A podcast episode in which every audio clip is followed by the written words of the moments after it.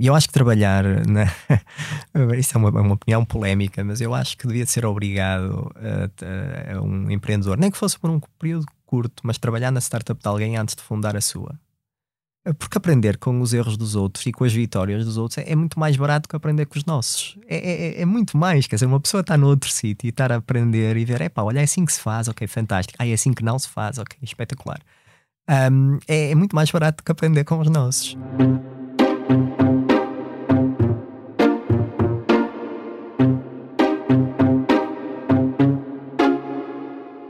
Olá, bem-vindos de volta ao podcast do Expresso O Céu é o Limite, um podcast sobre carreiras e liderança, onde semanalmente lhe dou a conhecer a pessoa por detrás do líder e recebo neste espaço os gestores que estão a marcar o presente e os que não pode perder de vista, pois prometem mudar o futuro.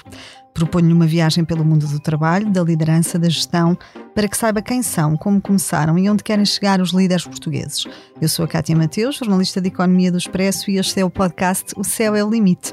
Hoje recebo em estúdio Luís Valente, que é CEO e fundador da iLove, que coloca a tecnologia ao serviço da medicina no desenvolvimento de medicamentos personalizados. Olá, Luís, bom dia. Bem-vindo. Bem Muito obrigado pelo convite. Formado em Ciências da Computação pela Universidade do Porto, Luís define-se como um empreendedor orientado para a inovação e focado em resolver problemas complexos. Criou a sua primeira empresa aos 18 anos e, ao longo da carreira, integrou empresas de outros, como a Veniam ou a Eurocider. Dedicou-se à investigação no Inesctec e foi mentor de empreendedores em desenvolvimento na SpinUp ou no Oxford Foundry. Mas é no papel de empreendedor e a fazer acontecer que se sente como um peixe na água em 2019, ajudou a criar a iLove, a startup focada em possibilitar a transformação digital na saúde, abrindo caminho à democratização do acesso à medicina personalizada. Luís e a sua equipa utilizam a inteligência artificial para permitir a identificação de nanoestruturas dispersas em fluidos biológicos. O projeto que lidera angariou 5 milhões de euros numa ronda de financiamento para agilizar o desenvolvimento da plataforma. Considerado um dos gestores portugueses de elevado potencial, Luís integra a lista de 30 talentos com menos de 30 anos da revista Forbes, na área da ciência e saúde, e soma no currículo vários prémios de destaque enquanto empreendedor e gestor. Limites? Na simplicidade, não. Com a app do Ativo Bank, começa a simplificar o seu dia a dia, sobretudo a vida financeira. Não pague comissões de manutenção de conta. Banco Ativo Bank S.A. Luís, bem-vindo a estúdio. Começava pelo princípio, se calhar. Aos, aos 18 anos criou a sua primeira empresa, antes até de decidir o seu futuro em termos académicos. Portanto, não tinha ainda entrado para a universidade, estava aqui nessa, nessa fase de preparação. Como é que chegamos a esse ponto? Era uma ambição de criança ter um projeto próprio? Queria mesmo trabalhar para si? Como é que se cria uma empresa aos 18 anos? Eh, em primeiro lugar, com, com alguma loucura, não é? e, com, e com muita vontade de fazer coisas um bocadinho diferentes. Por isso, eu, eu, eu tive uma exposição à, ao mundo da internet muito, muito cedo. Uh, por isso, a, a, minha mãe teve um percurso variado, mas passou algum tempo como jornalista. E eu lembro perfeitamente de ser pequenino e, e ir para. Pronto, ela é jornalista de, de rádio. Um, e ir para, com ela para a redação uh, e ter alguma exposição a computadores, a equipamentos informáticos. E desde cedo eu disse, isto é fantástico, isto é algo que eu quero fazer, que eu quero fazer a minha vida e gostava que toda a gente tivesse acesso um, este tipo de tecnologia. Claro, obviamente no início estava muito mais interessado em joguinhos, era, tinha pai 4 ou 5 anos, eu lembro-me perfeitamente. Um, mas à medida que fui crescendo, foi muito claro para mim o caminho que eu queria traçar. Uh, aliás, eu, eu tenho o livro de, de, da quarta classe, uh, pronto, de, todos os meninos escreveram o que queres ser quando fores grande. Um, e eu no outro dia encontrei lá por casa e dizia lá, eu quero trabalhar com computadores. Eu tinha, pronto, 10 anos, por isso para mim foi mais ou menos sempre claro. Um, no liceu, uh, eu percebi-me que, um, que havia claramente uma gap no mercado uh, que era um, havia uma grande população jovem que na altura já era ávida por tecnologia, por isso estamos a falar de 2006, 2007. Um, mas pré-iPhone uh, havia ainda um contacto com a internet um bocadinho muito à base no desktop, muitas pessoas não se sentiam confortáveis. Pronto, então na altura a ideia era criar aqui uma plataforma que numa, no primeiro momento permitisse aos utilizadores aceder diretamente um, à tecnologia de fornecedores asiáticos, primariamente na Coreia e no Japão. Um, e em segunda fase, o objetivo era criar aqui uma plataforma à, semelhança do que depois, mais tarde, a norte-americana uh, Shopify criou, que era uma plataforma que qualquer um conseguisse criar um, um web commerce. Um, e colocar os seus produtos à venda, quer sejam os produtos que produz ou os produtos que compra internacionalmente e, e no limite até, até revende. Um, pronto. Uh, e, e aí foi... que nasce o seu, o seu primeiro projeto empresarial. A Gadgets for You foi, uhum. foi aí que nasceu. O, o, Luís, entretanto, não mantém esse projeto, portanto, não. sai desse projeto. Eh, eh, saiu muito tempo depois, qual foi, no fundo, a sua etapa seguinte? Ora bem, uh, as startups são, eu costumo dizer isto algumas vezes, que foi uma coisa que o mentor me disse já, já há muito tempo. As startups são feitas para, para três coisas, não é? São feitas para serem vendidas, são feitas para irem para a bolsa, para fazer um IPO, são feitas para falirem. Uh, por isso, uh, eu diria que ir para a bolsa não era uma opção, era demasiado pequenos. Uh, operámos a empresa durante algum tempo, confesso que chegamos a explorar aqui algumas parcerias, algumas oportunidades de no limite de uma exit, uh, mas não se proporcionou, por isso, eventualmente. Uh, uh, teve que ir para o caminho de, de fechar. E isso, isso tinha que, que, que, idade tinha quando a empresa fechou? Uh, por isso eu creio que foi. Ainda, ainda operou-se, depois ficou ali em modo zombie, zombie. há algum tempo. Pronto, mas eu diria que no total, talvez 6 ou 7 anos. Isso desincentiva depois uma pessoa quando, uma, quando uh, se desincentiva um empreendedor quando vê o seu projeto fracassar. Muito novo, né? Porque o Luís ainda era muito novo nessa altura que quando, quando corre mal, vá, chamemos-lhe assim de, de todo. Uh, e, e, por exemplo, eu vejo exemplos de empresas uhum. enormíssimas que foram criadas por fundadores muito mais jovens, como por exemplo o caso do Stripe, Sim. que quer dizer, eram um par de irmãos com 18 anos, ou 17 ou 18 anos, e criaram uma das empresas privadas neste momento mais uh, cotadas a nível internacional. Eu, eu, eu, não creio que eu não creio que seja um, desmotivador. Eu acho que é um bocadinho no limite como terminar uma relação amorosa. Por isso há ali um período de luto, há ali um momento em que se passa algum tempo ali a comer ramã e a pensar na vida, e, um, e depois há o bichinho estando lá uh, naturalmente. Um, se, parte para, se parte para outra, uh, uhum. porque eu, eu creio que são muito poucos os empreendedores que decidem ser empreendedores. Um, é, é uma necessidade, eu acho uhum. que acaba por ser uma necessidade, um, e eu conheço muito pouca gente com fit de startup que depois tenha conseguido integrar num trabalho normal as novas seis. Uhum. Um... E já lá vamos, porque o, o, Luís também passou por essa, por essa experiência do trabalho normal, Sim. não diria das novas seis, Sim. não é? Mas, Sim. Mas, mas passou pela experiência de trabalhador por conta de outrem. Luís, Uh, o Luís entra na universidade, e já tínhamos falado disso há, há pouquinho, já como empresário, portanto, tinha criado esse, esse projeto muito jovem. Essa, essa sua visão do mercado que já tinha quando chega à vida académica, isso mudou a sua forma de. a forma como tirou partido da, da licenciatura na altura e do seu percurso académico? Muitíssimo. Um, muda muito, uh, muda também a forma como se aborda um bocadinho a própria formação, por isso uh, eu sinto que às vezes, e isso é absolutamente normal, nem todos temos que ter, we don't have to have it all figured out, por isso uhum. uh, é normal que à medida que vamos caminhando, vamos percebendo o que é que queremos fazer da vida, mas no, no, meu caso eu acho que era um bocadinho muito claro onde é que eu queria buscar ferramentas e o que é que eu queria fazer. Um, por isso, à medida que eu fui evoluindo na minha formação, obviamente, as áreas onde eu dediquei mais foi as áreas que eu sentia que me poderiam ajudar naquilo que eu queria construir, que são, no fundo, um, eu, eu, costumo dizer que aquilo que, que, tem sido a linha condutora em todo, em todo o meu percurso é transformar em coisas complexas e transformar em coisas um bocadinho mais eficientes e um, e que criem valor. E isso pode-se fazer em várias áreas, desde das áreas tecnológicas, deep tech, altamente científicas, ou até às áreas um, de commodities e outro tipo de áreas que, onde, onde eu trabalhei e onde fui igualmente bastante feliz. O, o Luís foi mantendo sempre uma ligação forte uh, ao, ao, ecossistema da inovação e das startups. Portanto, foi investigador no, no Inesctec, integrou também a equipa da, da Venium uh, como como trabalhador exato, sim. em Portugal. Uh, foi, foi mentor de, de, muitos outros empreendedores. O que é que o atrai neste universo das startups?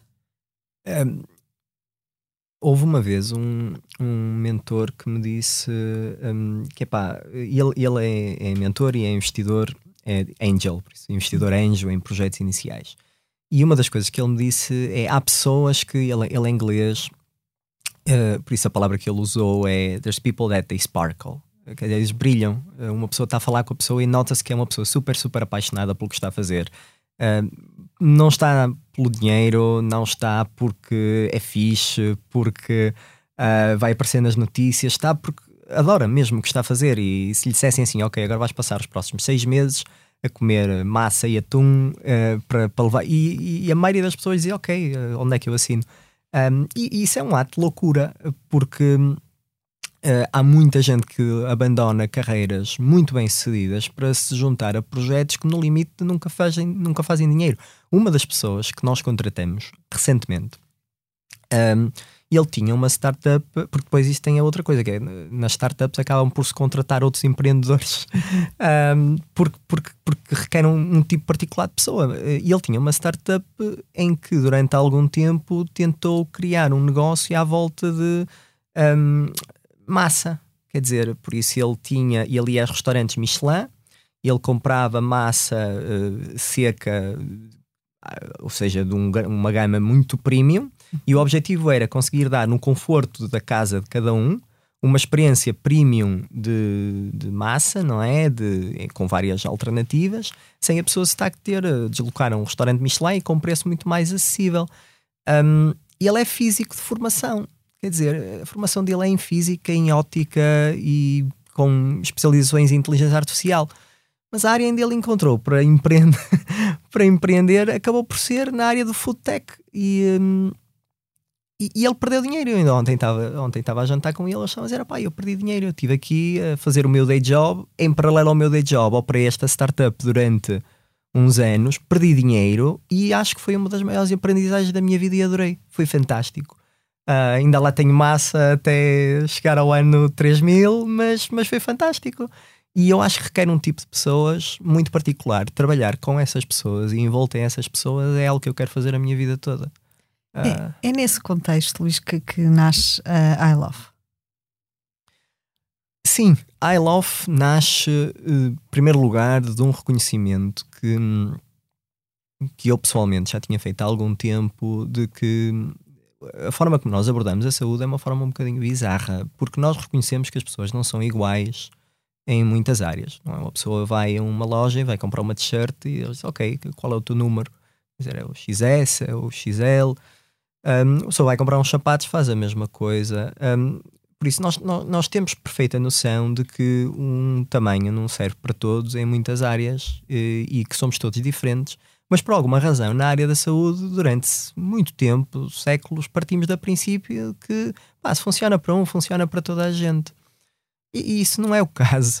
Por isso, isso foi algo que sempre me intrigou muitíssimo. Um, Love acaba por nascer desta realização de que a medicina personalizada é uma questão de uh, quando e não uma questão de se, e que um, é claramente um dos melhores assuntos para dedicar as nossas waking hours, um, pelo menos que eu conheço. Define-se como, como um, empre um empreendedor muito orientado para a inovação e focado em resolver problemas complexos. Um, o que é que a iLove pretende resolver e como? Isso, a iLove permite uh, ou, ou tenciona permitir um, aos investigadores, aos clínicos, um, em farmacêuticas, biotechs e institutos de investigação, desenvolver medicamentos personalizados de uma forma mais rápida e mais barata. Uhum. Uh, e, e, faz isso através de uma da interseção entre três áreas: a biologia, um, a ciência de dados e a ótica, a física, não é? Um, e no fundo o que nós tentamos fazer é capturar uh, e permitir a captura de quantidades massivas de dados de várias fontes, mas todos eles relacionados com perfis biológicos, e permitir que esses dados depois sejam usados em algoritmia uh, de inteligência artificial para uh, identificar e, e, prever a heterogeneidade deste paciente, por exemplo, uhum. ajudar a identificar o paciente certo para um estudo clínico, por isso o paciente que vai beneficiar de um determinado medicamento e esperemos nós, obviamente, um dia, ainda estamos um bocadinho longe disso, ajudar um bocadinho também a, a que as decisões clínicas tenham mais em contexto o paciente específico que está sentado em frente ao médico e não um, a média, uh, não é? Uhum. Porque, quer dizer, se nós tivermos uma pessoa com 10 anos e outra com a 90 a média é um bocadinho desfasada do que, do que é a realidade dessas duas pessoas. Mas infelizmente a medicina ainda é muito feita assim e nós queremos ser uma ferramenta uh, de medicina personalizada na, nas mãos de, neste momento, dos investigadores e no futuro dos clínicos. Trata-se, por exemplo, de diminuir a, a, a, margem de erro associada a um tratamento?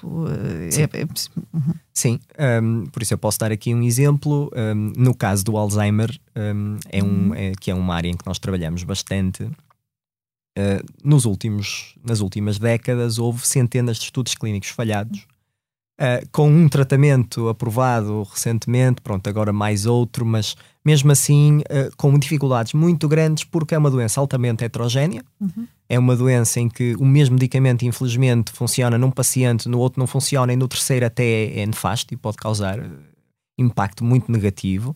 Um, isto levou a que muitos medicamentos que pudessem ser aprovados se fossem testados no paciente certo, um, acabam por não ser aprovados porque são testados na população geral e não se vê absolutamente recurso nenhum. Isso é como testar uma camisola uh, é S, quer dizer, em pessoas do XL ou XS. A maioria delas não vai servir, então a gente vai descartar a camisola, parece que não é boa.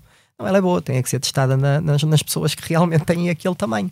Um, e, e, basicamente uh, o, o que a iLove vem aqui resolver e tentar resolver é dar ferramentas que permitem terem, ter em conta esta heterogeneidade, ter em conta a diferença entre os pacientes um, e permitir acelerar todo o processo, porque neste momento, uh, por isso, 90% dos pacientes que são arrolados, mantendo o mesmo exemplo do Alzheimer, uh, eles desistem dos estudos clínicos porque os métodos que são usados para tentar ter em conta esta heterogeneidade são extremamente invasivos. Por isso, um dos que é muito usado é a punção lombar, que envolve pronto, espetar uma agulha nas costas do paciente.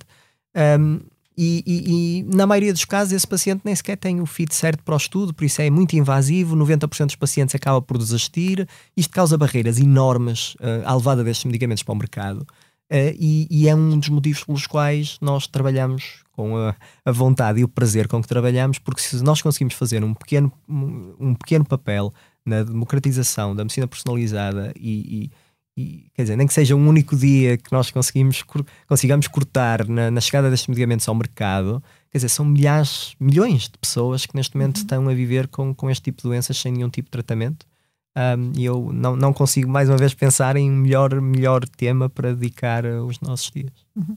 Luís, para o comum dos mortais, isso é quase ficção científica, não é? Uh, como é que se financia um projeto desta natureza em Portugal? É, um, não é fácil, em primeiro lugar, por isso. Um, mas a resposta é Portugal tem mudado muito em muitas áreas para bem e às vezes, se calhar, nem, nem tanto para bem em outras áreas, mas nesta área claramente para bem. Um, por isso, em primeiro lugar, um, é, é, é, eu acho que é importante perceber que os projetos de base tecnológica são muito capital intensive, por isso são, são bastante. Não é o tipo, há, há, diversos tipos de projetos que conseguimos fazer aqui o bootstrap, não é? Por isso conseguimos criar o projeto com o dinheiro da família, com o dinheiro do, uh, dos pais, com o dinheiro, sei lá. Um, este tipo de projetos de base tecnológica necessitam de muito capital, por isso a iLoft neste momento capturou no total cerca de 10 milhões de euros. Uhum um, e estamos ainda, como eu costumo dizer, o 1% done, no sentido que o caminho para o mercado é longo, mas o impacto que também pode ser causado é desmensurado. Um, eu, eu acho que há aqui algum, alguns pontos interessantes que normalmente um, fazem a diferença e que eu, historicamente, no meu percurso como empreendedor, sempre me ensinaram que são boas práticas e que fizeram muito sentido. O número um é a forma como se comunica.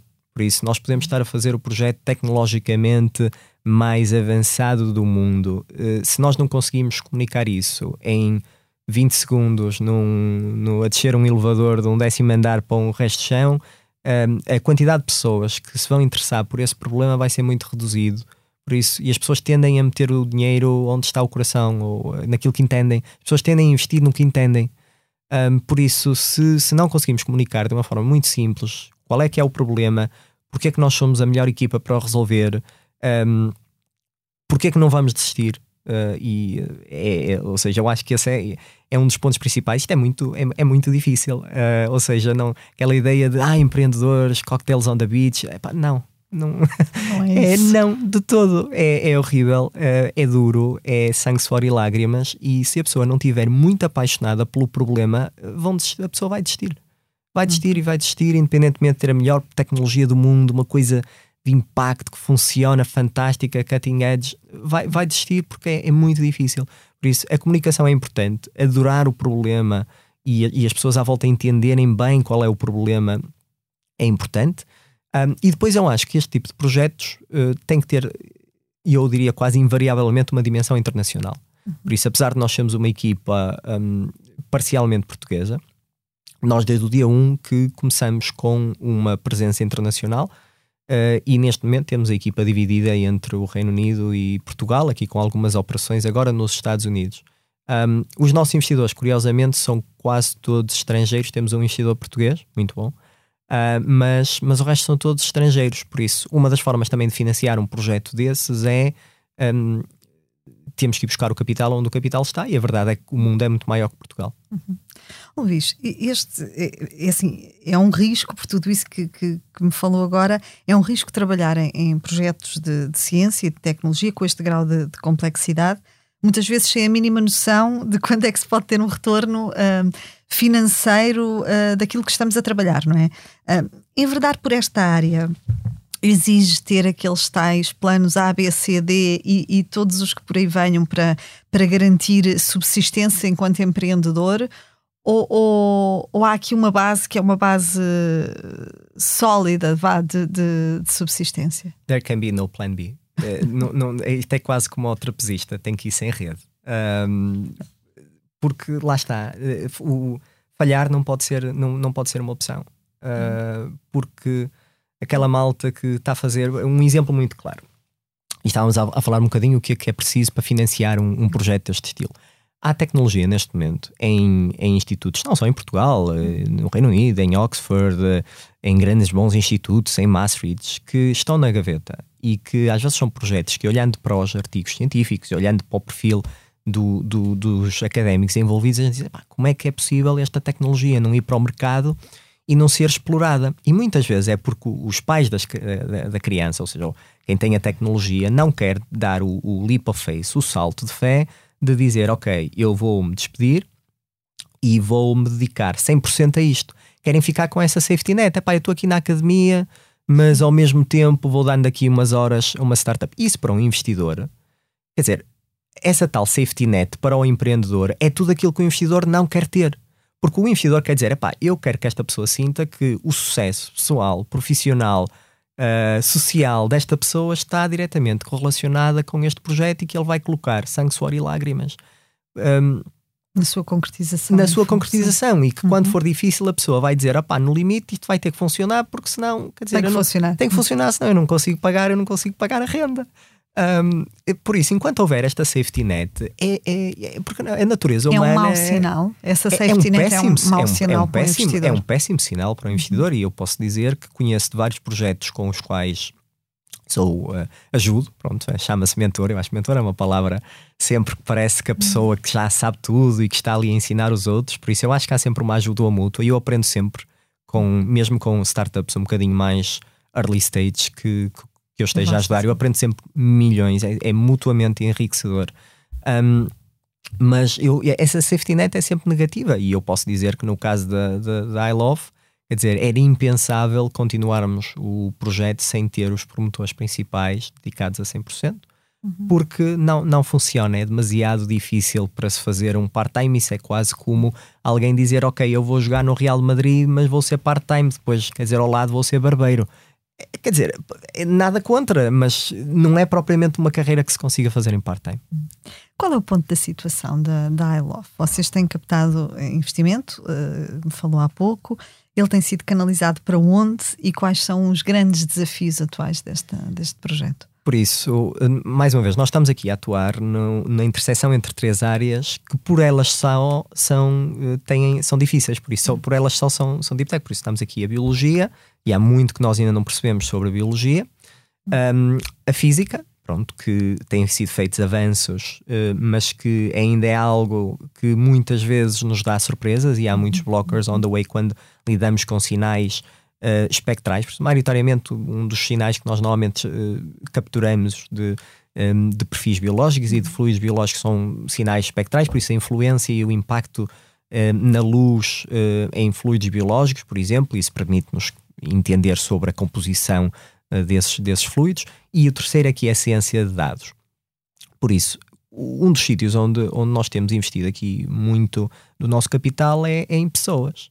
Por isso, nós neste momento estamos uh, a ir buscar. Uh, nós, nós tivemos recentemente aqui uma, uma, oportunidade de financiamento que pronto, ainda não está anunciada, mas que já nos uhum. permitiu começar aqui a executar uh, com mais pujança. E nós neste momento temos tido o prazer de ir buscar pessoas que emigraram, muitas delas portuguesas, que emigraram há cerca de 10 anos, que estão com vontade de voltar mas que estão com dificuldade em encontrar projetos altamente apetecíveis. Por isso, pessoas que estão neste momento nos Estados Unidos, em Berkeley, em São Francisco, pessoas que estão neste momento em Oxford, fomos buscar uma pessoa fantástica que está neste momento, estava há mais de 10 anos em Oxford com vontade de voltar, mas não encontrava nada que realmente uh, fosse ao nível, porque obviamente são pessoas altamente qualificadas, com doutoramentos, com pós-docs, com uma carreira na indústria fantástica, por isso, um, dos pontos em que nós temos focado grande parte do capital é, é, é, é buscar o que eu chamo rock stars, não é? pessoas muito boas, altamente focadas, um, que um, muitas delas são estrangeiras e nós contratamos agora uma pessoa muito sénior que se mudou com mulher e filhos uh, do, do, Reino Unido para cá. Uh, e nunca tinha estado em Portugal, mas, mas adora o país e pronto, é uma pessoa extremamente qualificada. Um, mas temos tido também o prazer de ir buscar muitos portugueses que emigraram um bocadinho à força naquela geração, entre aspas, arrasca, uh, na qual muitos amigos meus também emigraram um, e que neste momento têm outra vez a oportunidade de trabalhar no seu país com um salário digno. Uhum. Um, por isso, isso é muito de onde tem ido o capital. De resto, a investigação e o desenvolvimento que nós fazemos é, é caro. Nós estamos a capturar quantidades muito grandes de dados e isso requer Uh, requer, obviamente, aqui também alguns, alguns overheads financeiros que, que, que, temos conseguido suportar com, com as rondas de investimento.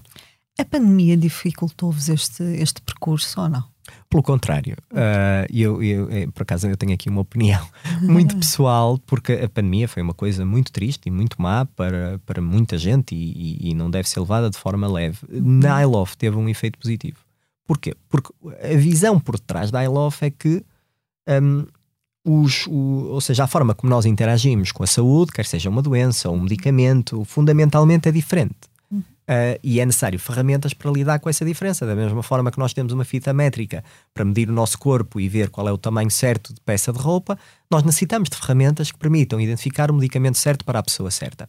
E com o Covid ficou muito claro, não só da forma como as pessoas reagiam à doença, mas a forma como as pessoas reagiam à, à vacina, por exemplo, uhum. de que uh, a mesma pessoa uh, com Covid, ou, ou, seja, duas pessoas com Covid, uma tinha praticamente sintomas nenhums e a outra pessoa ia para os cuidados intensivos. E nem sempre era claro porque às vezes eram as duas saudáveis, uhum. uh, nenhuma delas tinham comorbidades de especial. E uma das coisas que nós fizemos foi um estudo muito interessante com a Faculdade de Medicina Hospital São João do Porto e um, o Oxford AI Clinical Lab no Reino Unido, na qual nós uh, usamos a mesma plataforma uh, com dados muito, muito bem um, caracterizados que nos foram fornecidos aqui pelo, pelo hospital e pela faculdade e usamos a mesma plataforma para prever no momento do diagnóstico uhum. qual é que seria a evolução do paciente com Covid. E então o que descobrimos foi que é possível prever até 15 dias para a frente se o paciente ia para os cuidados intensivos ou se iria ter um curso da doença muito calmo e até podia ser mandado para casa. Uma ferramenta dessas que depois, entretanto, este, eh, pronto, nós publicamos um artigo e, entretanto, isto ganhou a, a, atenção da Comissão Europeia, que eventualmente depois acabou por apoiar o projeto financeiramente e, aliás, a Comissão Europeia eh, apoiou a ILOF até aos dias de hoje em, em várias, em várias um, áreas e, e, principalmente financeira. Um, mas lá está, o que isso provou foi que uma ferramenta de medicina personalizada destas, na mão de um, de um futuro clínico, numa futura pandemia, é fantástico porque vai nos permitir triar quais é que são as pessoas que têm que ficar em observação no uhum. hospital e quais é que são as pessoas que podem ir para casa e descansar e recuperar da doença no conforto do seu lar. É, é algo que não existe hoje uhum. e, que, um, e que eu espero que, espero eu, na próxima pandemia, que espero seja daqui a muitos anos, uh, mas que é inevitável, infelizmente, pela própria natureza das pandemias, eu espero que este tipo de ferramentas já estejam ao dispor dos clínicos. Por isso, foi muito bom entre aspas, para a ILO foi obviamente mau para o resto da humanidade, mas para a ILO foi muito bom porque reforçou a necessidade de ferramentas para lidar com a heterogeneidade dos pacientes. Luís, tem as duas experiências. Já foi trabalhador por conta de outrem, é empreendedor. É mais fácil gerir ou ser gerido? É claramente mais fácil ser gerido. um, é a minha modesta opinião. Um, eu acho que uma das coisas mais difíceis no mundo é gerir pessoas. Porque, porque quer dizer, cada pessoa é um mundo em si. Um, eu às vezes, uh, eu tenho um passatempo que às vezes passar na rua e olhar e pá, que, quer dizer, o que é que será a vida desta pessoa? Deve ter, dizer, deve ter filhos, deve ter uma família. Um, quer dizer, é um, é um mini universo ali que, de, de, de, pessoas que rodam ali. Para quem, é, quer dizer, há um mundo de gente para quem aquela pessoa é tudo. Um, e uma das coisas que, que eu me apercebi é que, quer dizer, um, uh, costuma dizer que a família, o, quando nós temos, temos uma família, a palavra, uh, a palavra de ordem é o amor, não é? Por isso tentamos criar amor à volta da família e no, no, nas equipas é, é, performance, não é? Quer dizer, tentamos criar equipas high performance. Mas quando passamos isso para a prática, nós percebemos que uh, o que motiva a maior parte das pessoas acaba por não ser só temas relacionados com a performance. Há muitas coisas à volta. Uh, quer dizer, é pá. Inclusive é o próprio amor e os afetos. Inclusive o próprio amor. A pessoa sente-se entendida, sente-se amada. Quer dizer, ah, ok, pronto, estamos todos neste barco, entendo perfeitamente, entendo a visão, entendo a missão, sou super apaixonado por isto. Pá, mas eu sinto que a minha equipa não me escuta. Ou eu sinto que, um, por uma razão ou outra, um, eu não, não estou feliz aqui porque sinto que não estou a fazer aquilo que, que queria fazer ou não estou a aprender ao ritmo que queria aprender. Uhum. E isso são tudo temas uh, paralelos ao, ao, trabalho em si. Que, uh, quer dizer, isto não se aprende, isto por acaso é uma coisa que também achei interessante, isto não se aprende nas, nas escolas, mesmo os cursos de gestão, Uh, e mesmo os MBAs não formam, uh, não, não, não, há, não há uma formação muito específica para realmente gerir pessoas. Há alguma teoria, Quer dizer, mas na prática, eu acho que não há nada que substitua um, mesmo o trial and error e falha-se muito. Falha-se muito, aprende-se muito. Uh, por isso, eu sou da, da opinião que é muito mais uh, fácil uh, ser gerido. Também, se calhar, porque tive a sorte de ser gerido por pessoas fantásticas um, e, e, pronto, e tanto em startups como em, como em não startups, mas tive a oportunidade de ser gerido por pessoas fantásticas que eu hoje tento humildemente imitar Uh, e falho, obviamente, todos os dias, mas, mas vou, vou aprendendo e, um, e pronto, é mas é algo. Trabalhar por conta de outrem, no projeto de outra pessoa, nunca foi a sua praia? Depende. Eu fui muito feliz, por isso estávamos um bocadinho a falar. Eu tive uma experiência antes da, da I Love numa, numa, numa startup scale-up de referência nacional, que é a Venium. Uhum. E eu fui felicíssimo uh, e adorei e aprendi muito. E eu acho que é preciso. E eu acho que é preciso. Uh, eu acho que trabalhar, né? isto é uma, uma, opinião polémica, mas eu acho que devia ser obrigado a, a, a um empreendedor, nem que fosse por um período curto, mas trabalhar na startup de alguém antes de fundar a sua. Uhum. Porque aprender com os erros dos outros e com as vitórias dos outros é, é muito mais barato que aprender com os nossos. É, é, é muito mais. Quer dizer, uma pessoa está no outro sítio e estar a aprender e ver, é pá, olha, é assim que se faz, ok, fantástico. Ah, é assim que não se faz, ok, espetacular. Um, é, é, muito mais barato que aprender com os nossos. Uh, por isso, um, obviamente que uh, há um percurso natural. Uh, há um percurso natural quando a pessoa realmente quer fazer daquilo vida e quando encontra um problema suficientemente grande que queira se dedicar, há um percurso natural uh, em que a pessoa eventualmente sai e acaba por criar a sua própria startup. Mas eu vou dar um exemplo. Eu, neste momento, tenho várias pessoas na minha equipa. Nós somos pequenos ainda, temos menos de 30 pessoas. Um, que eu tenho zero dúvidas que vão ter o seu próprio projeto nos, num, num, num, médio, espero eu, num, não num curto espaço de tempo, mas num médio e longo prazo vão claramente ser o teu próprio projeto. Vão sair, vão criar as suas próprias startups, algumas delas já criaram, correu mal e vêm, dizem mesmo elas, opa, eu agora venho aprender, então como é que isto se faz, porque parece que correu mal. Um, e tenho várias pessoas, várias pessoas que já tiveram as suas próprias startups, algumas delas mais do que umas, e curiosamente essas são as pessoas que são mais dedicadas, as pessoas que já tiveram as suas próprias startups são as pessoas que nós temos mais dedicadas, têm um, sensi um sentimento de ownership, de pertença maior e que relatam maiores níveis de felicidade. O que à partida não seria uh, óbvio porque se elas já tiveram o seu próprio projeto, elas sabem o que é ser CEOs e C-levels e sabem o que é, quer dizer, só ter que reportar aos investidores e, e poder decidir, mas porque também sabem o quão difícil é e, uh, e, e, e, o quão, digamos assim, complicado é colocar uh, a orquestra uh, a funcionar, são normalmente parte da solução e não parte do problema.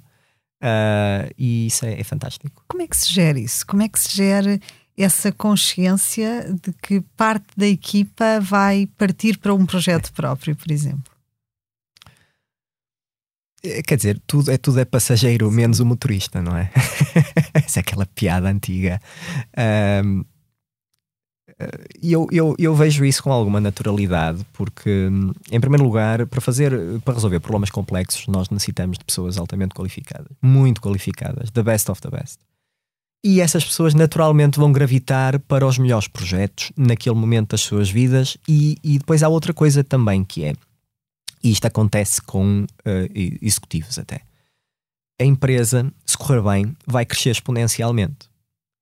Mas as pessoas porque a natureza humana, costuma-se dizer, a natureza não dá saltos, as pessoas crescem linearmente. E então o que é que acontece? Há pessoas que são fantásticas para um projeto numa determinada fase do projeto.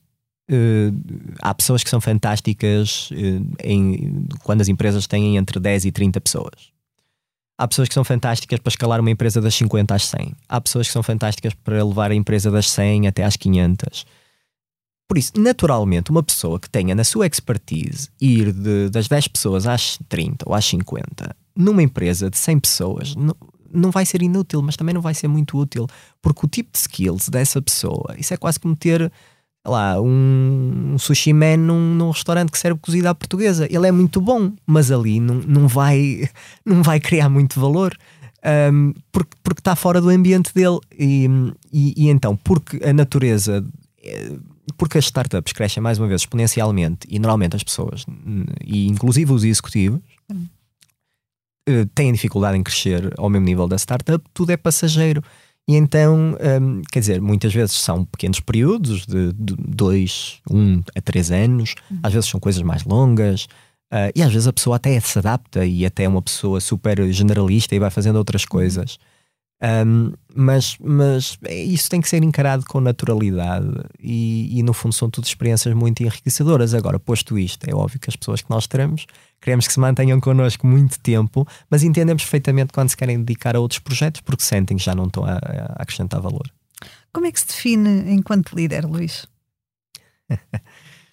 Um, um, de, um, dos, um, um, dos nossos investidores costuma, costuma, costuma dizer que eu tenho um perfil de servant leader, uh, servant leadership. Uh, e eu não acho que isso seja um elogio, mas não estou a brincar, deve ser, acho eu, não sei, talvez não. Um, mas como líder, eu, eu acho que pessoalmente, eu, uma das coisas que eu sempre tentei fazer é: eu não posso dizer a alguém para fazer alguma coisa eh, se eu próprio não estivesse disposto a fazer, ou pelo menos se estivesse naquelas circunstâncias não estivesse disposto a fazer. Um, obviamente, dar o exemplo nem sempre funciona. Uh, nem sempre funciona e nem sempre, isso foi uma das coisas que eu aprendi que liderar, por exemplo, é uma boa prática, mas muitas vezes não é o suficiente. Porque a pessoa pode dizer, olha, é assim que se faz e olha, eu até que estou aqui a fazer.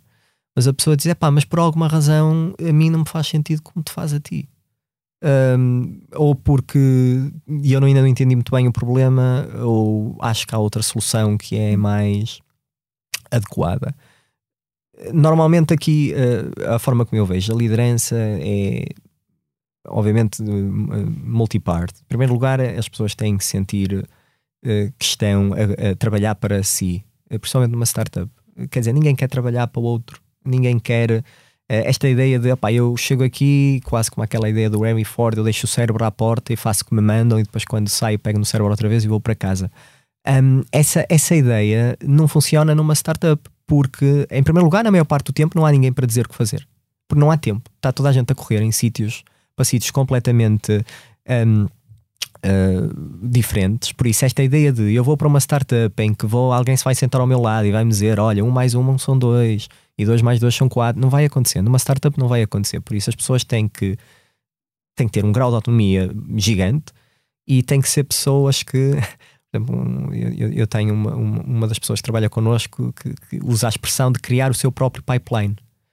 Um, e a liderança é muito incentivar as pessoas para sentirem que, embora estejam num projeto uh, que não foi criado por eles, sentirem pertença suficiente para, se não tiverem nada que fazer, irem buscar que fazer. Ou no limite, se virem alguém a fazer alguma coisa má, do CEO até ao junior intern mais junior que entre, e nós temos uma flat structure, por isso, quer dizer, a diferença entre o CEO e o interno não é assim tão grande. Hum. Um, que ter, ter a vontade de dizer: é pá, olha, eu sei que não vais muito gostar de ouvir isto, mas olha, que eu acho que não estás a fazer da forma mais certa. E, e, e é preciso, isso é um ato de interesse. Uh, dizer que alguém está errado é um, é um ato de interesse. Um, por isso é preciso motivar as pessoas a perceber isso e depois, obviamente, há coisas que se podem fazer. Por exemplo, na iLove, neste momento, toda a gente tem um, uh, formalmente uma parte da empresa. Toda a gente. Porque para nós é essencial, obviamente com graus de pertença diferentes, não é? Mas é essencial que toda a gente, quando entra na iLove, diga assim: ok, se isto correr mal, pá, correu Também mal. Também é meu. Mas se correr bem, não é só investors drinking mojitos on the beach, quer dizer, isto correr bem tem que correr bem para toda a gente. E se houver alguém que se reforme e deixa de trabalhar porque a iLove foi eventualmente foi para a bolsa ou foi vendida ou alguma coisa do género e correu bem, isto tem que correr bem para todos. Uh, e isto para mim foi um dos meus requisitos quando comecei o projeto. E nós temos uma pool de, de ações assignada, que é mais ou menos 10% da empresa, que está assignada só uh, aos funcionários, ou seja, não entra a equipa de gestão. Uhum. Um, e isso, obviamente, é uma das coisas que eu considero que contribui para nós conseguirmos contratar pessoas muito, muito talentosas, uh, porque elas não só sentem que estão, a, ou esperando, esperando nós, sentem que estão a trabalhar para si, como formalmente estão a trabalhar para si. O Luís falava-me há pouquinho da, da, questão da mentoria, da importância que os mentores tiveram para si no, no seu percurso profissional. Essa disponibilidade que hoje também reserva na sua agenda para um, apoiar o desenvolvimento de outros é uma forma de retribuir aquilo que recebeu. Sim, e de aprender também, egoisticamente aprender. Há, há, um mundo de coisas novas a surgir todos os dias em áreas tão díspares como um, as, na, na, área das, das, fintechs, da edtech, uh, coisas tão. e mesmo em deep tech, quer dizer, ramos do, do conhecimento completamente novos que é impossível, um, pelo menos para mim é-me impossível, e se houver alguém que tenha uma receita, por favor digam mas para mim é-me impossível manter-me a par para todos. Mas, mas eu sou extremamente curioso, e então a, a forma que eu encontrei é manter-me o mais próximo possível do ecossistema uh, pre-seed, o ecossistema onde, estão a, onde as startups estão realmente a nascer, onde são normalmente 10 a dois gajos e uma garagem, ou duas, duas, duas senhoras e uma garagem. Ou, e, e, e, isso é, é um motivo egoísta pelo que eu faço. O outro motivo é, obviamente, ajudaram muito e continuam a ajudar muitíssimo I Love. Uh, em muita gente de forma completamente desinteressada. Uh, na, em quase todos os casos, as pessoas abordam e dizem: Olha, eu só quero ajudar. Eu reconheço, entendo o problema. Algumas até dizem: Pronto, eu não entendo bem a solução, mas eu entendo o problema. Uh, e eu sou um apaixonado pelo problema. E como eu sou um apaixonado pelo problema, é pá, parece que vocês se calhar até vão contribuir, porque eu quero contribuir também.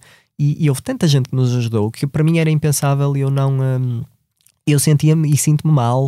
Uh, aliás, eu, eu sinto que faço pouco para aquilo que nos ajudaram e, e, espero no futuro conseguir fazer mais. E pronto, eu, eu, eu penso muitas vezes que, não tendo, estando de forma nenhuma a fazer nenhum tipo de comparação, nem pouco mais ou menos, mas quer dizer, o Bill Gates era um, um executivo ruthless, muito mal visto até na área tech uh, até sair da, da, Microsoft e depois disse: Pronto, ok, agora já ganhei dinheiro, agora vou gastá-lo. E vou gastá-lo aqui para, para criar um mundo melhor. Uh, por isso eu gosto de pensar que, não, não quero esperar, obviamente, até, até me reformar, mas, mas gosto de pensar que vou conseguir fazer mais quando já tiver uhum. largado, pelo menos uh, o ativo de forma tão intensa. Luís, o que é que o inspira? Pessoas que uh, são apaixonadas por resolver problemas que aparentemente são impossíveis. Um, e há algumas com que eu interagi que têm um. Eu peço desculpa usar muitos estrangeirismos, eu passo o meu dia a falar inglês. E, mas a, a, a expressão, eu não, eu não, consigo traduzir, que é relentless optimism. Um, às vezes até, é, ou seja, às vezes até é um bocadinho irritante, mas inspira-me e motiva-me eh, ver pessoas a resolver problemas. E o meu ecossistema é muito à volta aqui da, da, das, das, empresas de base tecnológicas. E eu tenho amigos que estão a resolver problemas tão claros como a energia nuclear, Uh, quer dizer, coisas mesmo difíceis. Às vezes a gente diz, é pá, isto não é rocket science, mas há, há malta que está literalmente a fazer rocket science e que tem uma porcentagem de, de sucesso baixíssima, por isso estamos a falar, quer dizer, abaixo de 1%. Uh, e mesmo assim dedicam a vida deles todos, porque se eu não dedicar, quer dizer, alguém tem que dedicar, e porque não eu? E se eu não dedicar, quer dizer, isto também não anda para a frente. E sim, é possível que eu passe os próximos 5 ou 10 anos da minha vida num projeto que não vá a lado nenhum, mas se eu conseguir avançar um bocadinho o estado da arte, quer dizer, eu já deixo a minha pirâmide, não é? Porque os egípcios faziam pirâmides para serem relembrados. Mas no outro dia alguém me disse: pá, eu faço papers, uh, eu é a minha pirâmide. Quer dizer, se algum dia alguém visitar a minha pirâmide, quer dizer, vir o meu ler o meu paper, eu já fico contente. E se alguém usar isso depois para construir uma empresa no futuro que seja muito bem sucedida, quer dizer, pronto, eu não ganhei nada, mas ao menos avancei o estado da arte. Um, e isso, isso acho super motivador, porque é, eu acho que é o cúmulo do, do altruísmo uh, e para mim é extremamente motivador. Obrigada, Luís. Fechamos assim o episódio de hoje do Céu é o Limite, que contou com a edição em sonoplastia a cargo de Salomé Rita. Tivemos connosco Luís Valente, CEO e cofundador da iLoft. Foi um prazer tê-lo em estúdio, Luís. Muitíssimo obrigada. Obrigado. Quanto a nós, marca encontro consigo daqui a uma semana. Até lá, fique bem, já sabe, o céu é o limite.